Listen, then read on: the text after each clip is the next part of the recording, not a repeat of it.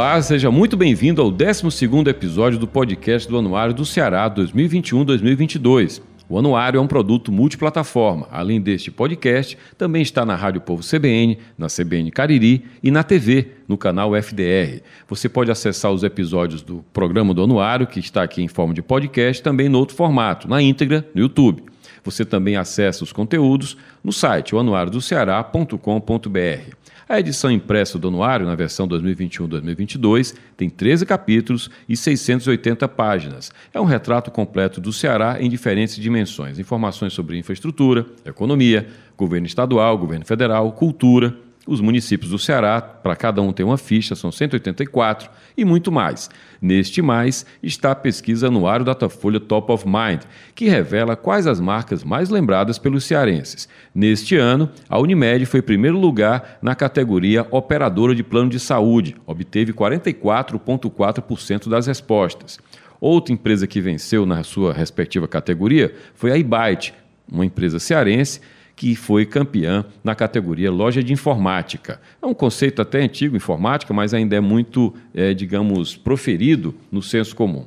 Nessa categoria, a IBAT conseguiu 35,7% das respostas. E o que há em comum entre essa operadora de plano de saúde e essa loja de informática, enfim, de equipamentos eletrônicos? São dois clientes da mesma agência, a agência Acesso Comunicação. Quem toca a Acesso é a Ana Celina Bueno. E é com a Ana Celina, diretora da Acesso, que eu converso agora em mais um episódio do podcast do Anuário. Seja bem-vinda, Ana Celina. Boa tarde, Jocélio. Boa tarde audiência do Jocélio em qualquer uma das suas plataformas. É um prazer imenso estar aqui, é, primeiro pelo motivo né, que me traz a essa pauta, e segundo, porque falar de mercado e falar de marcas é uma grande paixão minha, da Acesso, de todo o time Acesso, e por conta disso agradeço essa oportunidade de bater esse papo aqui com você. Muito bem, Ana. Primeira pergunta, então, falando aqui de dois clientes seus que venceram, né? Primeira pergunta diz respeito a exatamente isso. Como trabalhar marca nas empresas aqui no Ceará, considerando que muito da energia dos clientes é focada em vendas, se for o caso varejo, se for o caso produto, enfim, serviço. Como é que vocês trabalham marca? Como convencer os clientes de que marca é um, algo muito mais complexo do que vender produto e serviço? É, o trabalho de branding, ele é pouco compreendido, né? É, é, precisa ter muita maturidade empresarial para entender branding como um ativo, para entender marca como um ativo, como um patrimônio da empresa. E é, felizmente o Ceará mudou muito, né? A gente está nessa vida de, de, de, comunicação de marcas aí há, há quase 30 anos, mais de 20 anos, e a gente vê o quanto esse cenário já mudou no Ceará. É, a primeira coisa que tem que ser dita, é, por uma questão de verdade absoluta, de justiça, é de que não se faz marca somente com comunicação. Comunicação é um componente importantíssimo desse processo, mas a, a, grande, a grande expertise da comunicação é conseguir extrair do DNA das empresas os seus pontos fortes ajudar a identificar e aprimorar os seus pontos fracos e construir relações com o consumidor. Então, quando se chega nesse patamar de ter uma marca reconhecida, é porque os times andaram juntos, é, é, porque, do ponto de vista da entrega da empresa no dia a dia com o seu consumidor, a gente conseguiu transformar a comunicação em verdade, né? Quando a Unimed diz que quer cuidar de você, quando a Ibite diz que, que descomplica, que é mais tecnologia, isso é uma verdade. Isso é uma verdade em que todo o time dessas empresas é, soma esforços para entregar. Quando a gente fala de comunicação, não se fala de comunicação só para fora da empresa, se fala muito, muito, e primeiramente para dentro da empresa. Então, eu acho que isso, o resultado que se tem em Unimed, se tem em Byte, é fruto dessa verdade.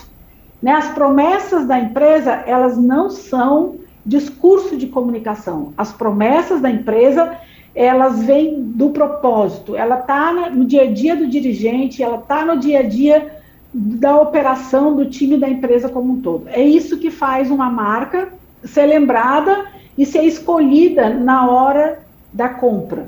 Se a gente e isso olhar... é uma verdade para tá. esses dois clientes.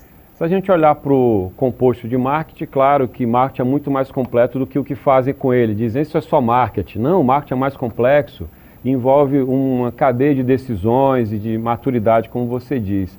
Como é que você lê o comportamento médio do mercado em relação a isso? E eu queria que você falasse dos seus clientes em relação à distância entre a verdade que você fala e a realidade do ponto de venda. Porque a campanha pode ser redonda, pode ser uma grande sacada, e se lá na ponta o vendedor não tiver o espírito da campanha, não tiver o, o discurso na prática, isso não vai adiantar muito, mas a cobrança vai ser em cima da agência que fez a campanha. É, a gente não costuma ter esse tipo de cobrança, né? A gente tem uma relação muitas vezes até conflituosa com os nossos clientes, porque a gente discute tudo, a gente discute operação comercial, a gente discute logística, a gente vai para dentro do ponto de venda, a gente discute com os decisores, a gente é próximo dos donos, a gente, a gente vive realmente o dia a dia dos nossos clientes. Até porque a nossa, a nossa, o nosso maior envolvimento é com o planejamento. Né? Então a gente entende qual é a meta, onde é que aquela empresa quer chegar. E aí se discute, se prevê toda a cadeia até chegar naquele resultado. A campanha em si é um detalhe, né? É um detalhe disso, né? A, tem N outros fatores que interferem, desde o. A gente discute campanha com a presença do, dos RHs das empresas, que é fundamental. Então, eu acho que isso é bacana, né? É, esses dois clientes especificamente são clientes que a gente cresceu juntos, tanto o cliente como a gente. Né? É, se tu pegar a Unimed, que é, um, é, uma conta que a gente batalhou e teve muito do envolvimento é, de processo político, de, de, escolha, de campanha eleitoral para os cooperados escolherem entre dois modelos de gestão, né? isso tem muito a ver com marketing. Tu conseguir tangibilizar para os associados, para os cooperados, para os donos da empresa, é dois modelos de gestão antagônicos e escolher por um, e foi isso que começou a fazer a virada da Unimed, né, hoje consolidada, madura, sem risco, isso é muito bacana. E Byte é uma empresa que a gente, é nosso cliente há 16, 17 anos, eu acho, desde a sua primeira loja é, de varejo mais estruturada, que foi na Dom Luiz, onde era um restaurante, e eu me lembro que um dos donos, o custódio, dizia assim: Mas Ana, essa, essa esquina tem uma cabeça de burro, nunca nada deu certo aí. Eu disse: Não, mas eu acho que a gente tem que defender, fazer como nós soubemos fazer. E nós vamos buscar fazer o melhor e isso vai dar certo. Dá certo em qualquer lugar, dá certo para qualquer um. Então, assim, a gente está falando de Unimed, está falando de Byte. Tem uma outra marca que é atendida por nós, que pontuou na pesquisa, e que me deixou bastante satisfeita, que é a Cajuína São Geraldo. É, é uma empresa que não tinha essa cultura de investimento, é uma empresa que ainda, ainda tem uma característica familiar, né, torna o processo um pouco mais lento, mas é uma empresa que também vem investindo de certa forma, trabalha com a gente em vários momentos, se discute com a família, se discute, se mostra resultados. Estamos aí com uma campanha de 45 anos e ela pontua como uma marca de, de reconhecimento no Ceará. Acho muito bacana. Outra coisa que me chamou a atenção na, na, na pesquisa desse ano foi a presença da Smaltec, que é uma marca que, que, que, nós trabalhamos durante uns 10 ou 12 anos e há muitos anos não anuncia e ela ainda é lembrada na cabeça do consumidor, né? É, embora hoje ela ainda tenha uma grande presença de capilaridade em ponto de venda, e isso é importante, tem grandes marcas que ganham o jogo do mercado só com distribuição, então capilaridade é um fator importante. É, e fiquei muito feliz, porque é uma marca que a gente trabalhou muito no sentido de construir ela, tanto aqui como fora daqui. É, uma outra marca me deu muita satisfação, que também é cliente nosso, é cliente nosso na Regional Norte e Nordeste, foi uma verba que a gente trouxe para o Ceará, que antes era centralizada na Nacional, que é Oi Telefonia, é um cliente que a gente atende em vários estados do Nordeste e até o Pará, é muito bacana ver esse reconhecimento, e isso tem muito a ver com essa nossa batalha cotidiana de mostrar para as marcas nacionais de que o investimento local é mais assertivo, que o investimento local trabalha com a cultura, com o dia a dia das pessoas, com os meios, com a localização, com as estratégias. É, Oi.a nos deixou muito feliz também nesse sentido. Então, eu acho que nós, nós estamos muito realizados né, com os resultados e acho muito bacana a iniciativa de um veículo, que nem vocês, de fazerem essa aferição. Isso é muito legal. Quando eu olho o capítulo todo e, ve, e, e, e sugo cada um daqueles resultados, eu vejo o quanto nós temos de oportunidades, né? o quanto marcas locais que fazem um trabalho muito sério, muito bacana, têm oportunidades. Então, eu acho que é um, é um, é um serviço à economia local muito forte, muito grande que o anuário faz e deve ser reconhecido por todos nós. É, eu queria realmente em nome assim da categoria de comunicação, eu sou dirigente da, da nossa área, estou em todas as, as, entidades da nossa área. É, é, muito legal ter um veículo que tem essa, essa compreensão do quanto é importante aferir isso, do quanto é importante o investidor perceber de que vale a pena sim investir em entregas consistentes, tanto de serviço como de produto, como de comunicação verdadeira é, com o mercado. Ana, é, quando a gente fala em pesquisa, é o caso do Datafolha, que o anuário contrata para medir recall, a gente está falando em parâmetro concreto, para além do achismo, para Sim. além daquele diretor, uhum. Para além do cunhado. Cunhado é o que complica a vida das pessoas, cunhado e cunhada, porque nem é parente, fica por ali dando corda. Quando você tem parâmetro concreto, você tem um, um argumento científico. E aí eu te pergunto, é, em que medida o mercado lê pesquisa no Ceará, trabalham, eu sei que vocês trabalham com pesquisa, sei que vocês têm consciência da importância disso. Então, minha pergunta é como é que o mercado hoje vai além do empirismo aqui em Fortaleza? Você citando o caso Datafolha, que baliza as marcas mais fortes a partir de uma pesquisa. Né? Sabe que é, eu costumo dizer que o ser humano, por natureza, ele tem uma percepção do que é bom e do que é ruim. Ele pode fazer escolhas, mas ele está sabendo se está fazendo a melhor escolha ou não. Ele sabe que quando ele trabalha sem o dado técnico, ele pode estar tá indo para o mais barato, ele pode estar tá indo para o mais ou menos, mas ele sabe que ele vai pagar essa conta de outra forma, que senão ele não vai chegar no resultado.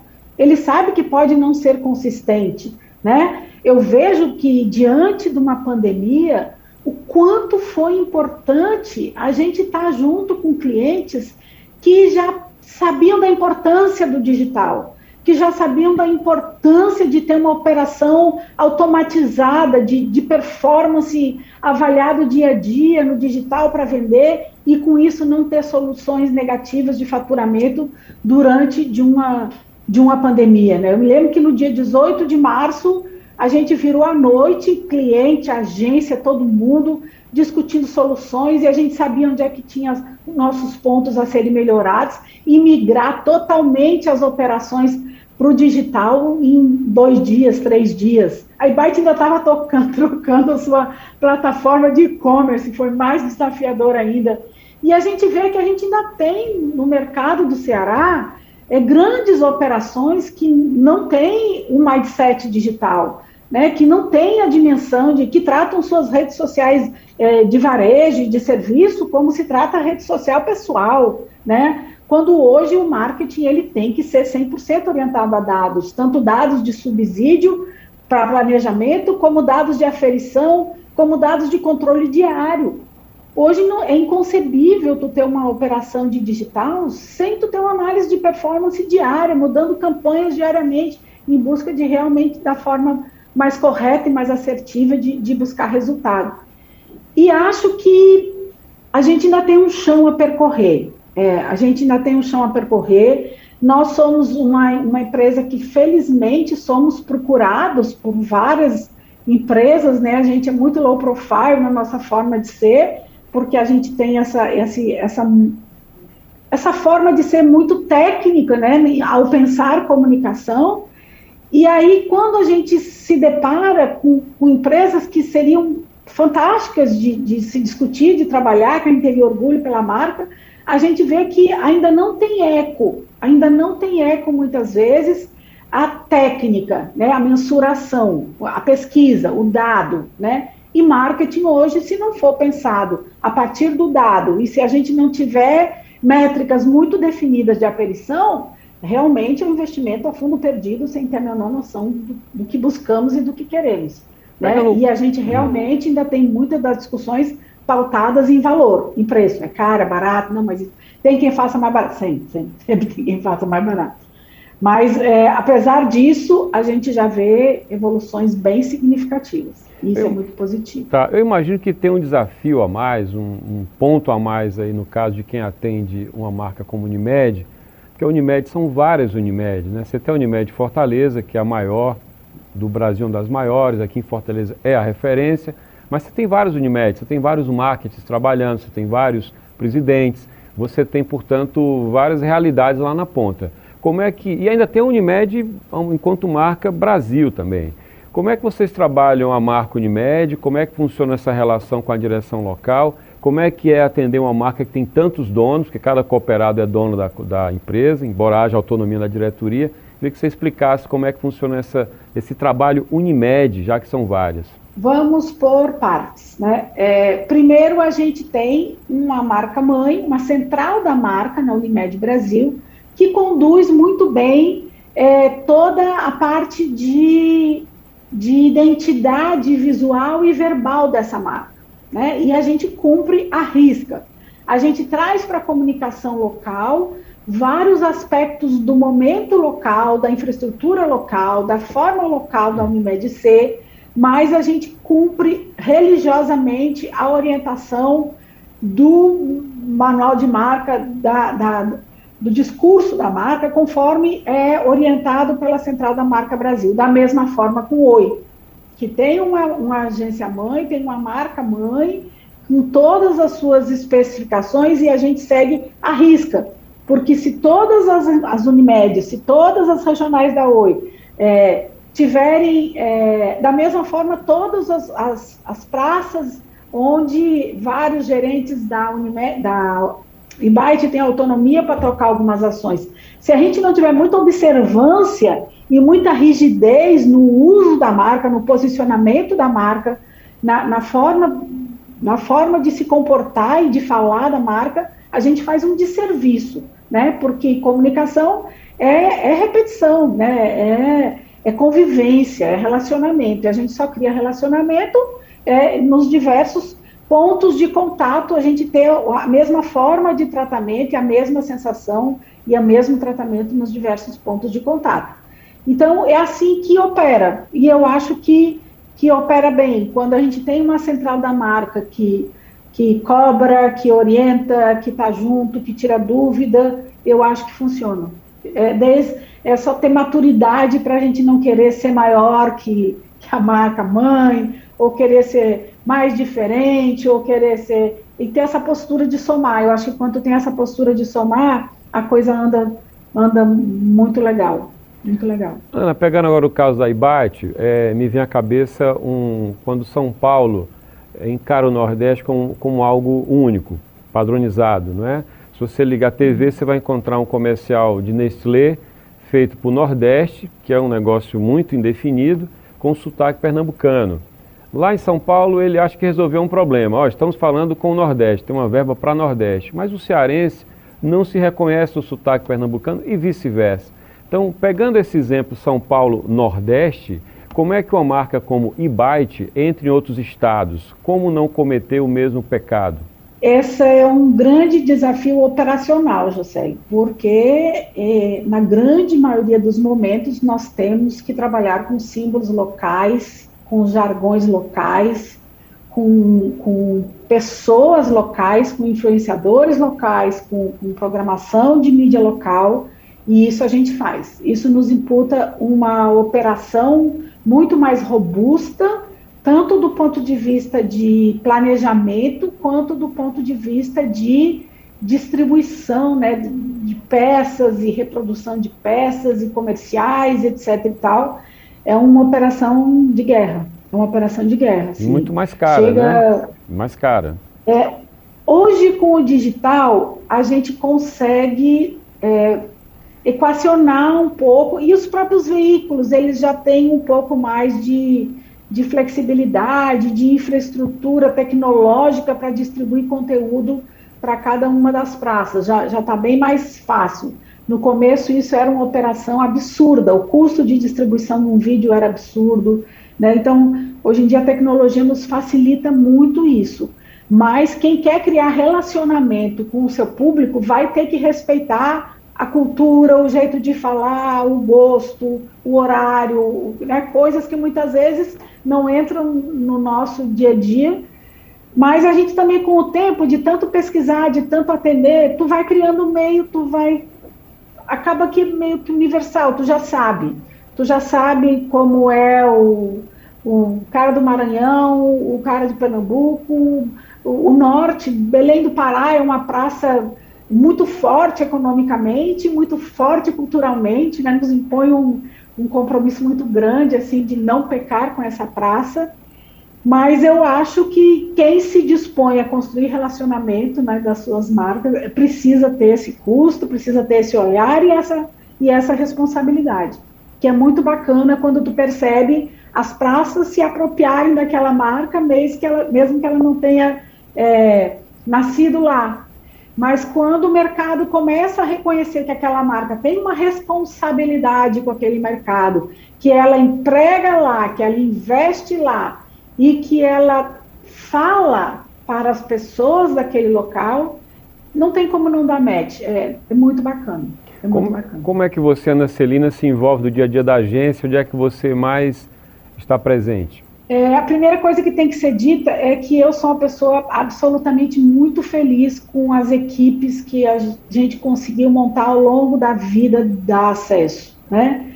É, a gente sempre teve um time altamente comprometido. Hoje mesmo, às oito e meia da manhã, eu comecei a reunião de pauta, é, absolutamente encantada com a, a iniciativa, a autogestão, a autonomia de um grupo de colaboradores da acesso, que na sexta-feira, nove horas da noite, eu já estava no meu vinhozinho, quando eu pego um grupo, eu vejo uma confusão de um vídeo no cliente e vejo quatro, cinco, seis colaboradores altamente empenhados na resolução, sem dar um telefonema nem para mim, nem para os meus sócios.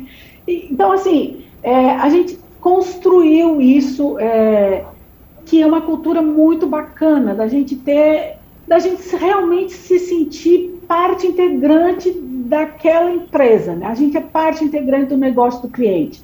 Né? É, eu tenho hoje quatro sócios, eu sou uma pessoa que é, distribuo com muita facilidade. Eu sempre gostei de ter sócios e venho colocando novos sócios na sociedade. Né? É, a gente aglutinou a área do digital, nós temos uma empresa de live marketing que só faz ações promocionais, corporativas e atende vários clientes que acesso não atende, né? É, então, eu acho que é essa cultura de dividir ônus e bônus, de dividir responsabilidade, de dar voz às pessoas, de ouvir as pessoas, de dar autonomia para que as pessoas contribuam, se posicionem, falem. Eu costumo até dizer para veículo, a gente é uma agência que eu não tenho problema do, do, meu colaborador falar com o dono, com o cliente, eu não tenho problema de veículo visitar cliente. Eu acho que não é assim que que se cria uma, uma relação de confiança com clientes. Né? Eu acho que é, o, os clientes vêm aqui para a agência fazer a reunião, quando eu chego, está o cliente lá no salão, junto com o pessoal da criação, discutindo. Então, eu acho que é esse sentimento de vamos fazer o gol junto que, que nos traz tanto é, resultados como essa longevidade de, de relacionamento que a gente tem com nossos clientes, né? Eu como acho é? que isso, uhum. isso é muito bacana. E como é que você trabalha a rotatividade no time? Como é que é o turnover no acesso? Como é que você é retém é as pessoas? O nosso turnover é em torno de 3%. Né? Eu vivo dizendo que, como eu nunca tive formação em gestão, né? eu, a minha primeira formação foi serviço social, depois foi sociologia. Aí eu sempre fui para a sociologia urbana, sempre fui da pesquisa, sempre fui né, de planejamento. E, de repente, eu me vi né, empreendedora, descobri, é, foi acontecendo. E eu sempre me cobrei muito, estudar, tentar acertar, dividir a insegurança né, com a minha equipe, com meus sócios, com, é, e isso acho que ajudou muito nessa forma acesso de ser. Né, os meus sócios têm total autonomia, eu tenho muita felicidade de ter pessoas que seguram as pontas realmente com, com muita dedicação. E aí eu acho que é isso que nos faz é, conseguir ter esse desafio assim de, de manter as pessoas. Hoje a gente perde pessoas é, com o advento do trabalho é, na rede, do trabalho online. Nós perdemos muitas pessoas aqui para grandes mercados, né? É, a gente tem, já perdi a conta do número de, de pessoas que, que saem da SES e estão trabalhando em grandes agências nacionais e, e têm carreiras é, bem consolidadas, carreiras de sucesso, isso nos dá um orgulho muito grande. Por outro lado, nos dá o eterno desafio do mercado pequeno, que é formar, formar, formar, formar. Quando as asas ficam grandes e fortes, vou, né? Então, é, é motivo de orgulho, mas é também um grande trabalho, um grande desafio e um grande custo, um grande custo que a gente tem é, manter esse desenvolvimento das pessoas. Então, é Mas meio parecido. Eu, eu... Ah, fala. Hum, ok. Não, pode falar, pode concluir. Não, estou dizendo que, esse, que é desafiador, mas também é, é, é, o que temos, sabe? Isso não pode, não pode nos, nos desestimular, não pode nos paralisar, não pode, tem que tocar, né? Tem que tocar. É, Ana, as campanhas e o discurso das empresas, ele tem caminhado para uma linha muito semelhante de compromisso público com valores que até outro dia não eram considerados. Eu estou falando de racismo, de transfobia, homofobia. Todas as empresas rapidamente se tornaram, ao pé da letra, uh, adeptas do, do compromisso público, o que nem sempre se confirma na vida real delas. A gente tem casos aí de, de situações de constrangimento e etc. Como é que você lê hoje a, o posicionamento das empresas no Brasil? Como que você percebe verdade nesse movimento, um movimento que na prática se traduz em negros na comunicação, em preocupação com o discurso que não, não reproduz em nada o que a gente via até muito pouco tempo. Né? Em que momento você vê verdade nisso? Eu costumo dizer que todos os segmentos eles avançam muito mais por uma imposição da sociedade do que por uma determinação da empresa ou do governo, do, né? É, eu acho que a sociedade é que passa a impor um comportamento, passa a impor um valor e é, os, os os, as lideranças, né, sejam elas empresariais, sejam elas lideranças públicas, passam a entender que é, não dá mais para se contrapor aquilo que são é, direitos inerentes, direitos inerentes que hoje as pessoas é, reclamam por eles e exigem eles. Eu acho que isso é uma evolução da nossa sociedade e fez com que as marcas evoluíssem juntas. Aquelas que já tinham uma base valorativa é, aberta para isso, ou focada nisso, foram as que primeiras se instalaram, foram as primeiras a sair. A gente vê a Luísa e que todo mundo que e convive e vê o discurso, tu vê que aquilo é dela, é nato dela. Já existia muito antes dela ser a Luísa do Magazine Luiza. Então, é óbvio que isso faz ela propagar na empresa dela com muito mais rapidez, né? Então, eu acho que é isso que acontece. A sociedade impõe, o consumidor impõe, o consumidor faz escolhas a partir dessa identificação e aquilo que não for verdadeiro, ele rejeita.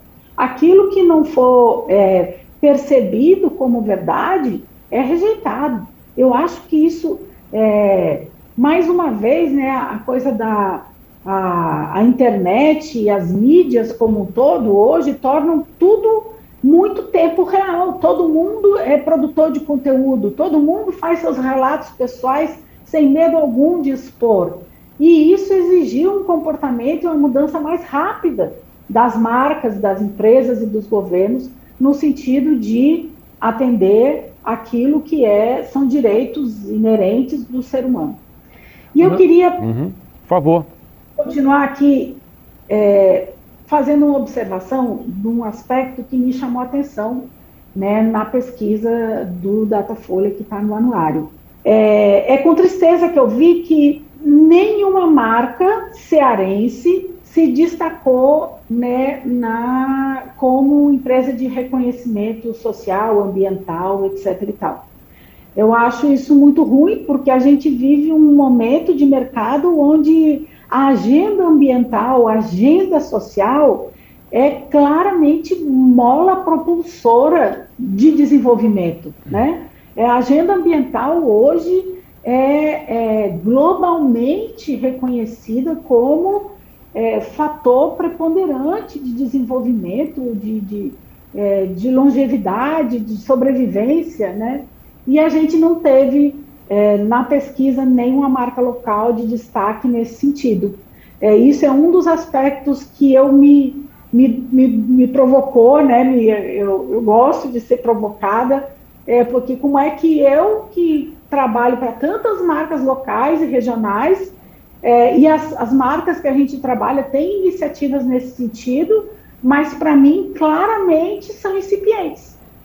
Porque é, nenhuma marca, né, nem as que eu trabalho, nem que outros trabalham, foi, foi lembrada ou reconhecida como é, atuante ou defensora desses aspectos ambientais e sociais que são indiscutivelmente fundamentais, né? É, é, uma obrigação de qualquer marca, é uma condição sine qua non de, de, de sobrevivência e de manutenção de mercado ter um compromisso com essas áreas. E isso não aconteceu na pesquisa. É. Espero muito que a gente puxe essa responsabilidade e faça isso ser uma verdade nos próximos anos. É um vazio que diz muito, né? E foi o primeiro ano muito. que a pesquisa fez essa pergunta. Certamente a gente começa uma série histórica para ver como é que isso evolui nos próximos anos. É importante. Foi muito bacana, muito isso. bacana. É. Eu que, que, que, que tenho essa responsabilidade com o mercado local, já me dei uma chicoteada aqui, porque realmente isso tem que ser mais forte nas nossas pautas cotidianas, entendeu? Com os nossos clientes. Claro. Ana, muito obrigado. Foi um prazer conversar com você. Eu espero encontrar você no ano que vem com mais clientes vencedores, com a comunicação também, do Ceará também. bem. Muito obrigado. Tchau, tchau. Obrigada pela oportunidade. Tchau.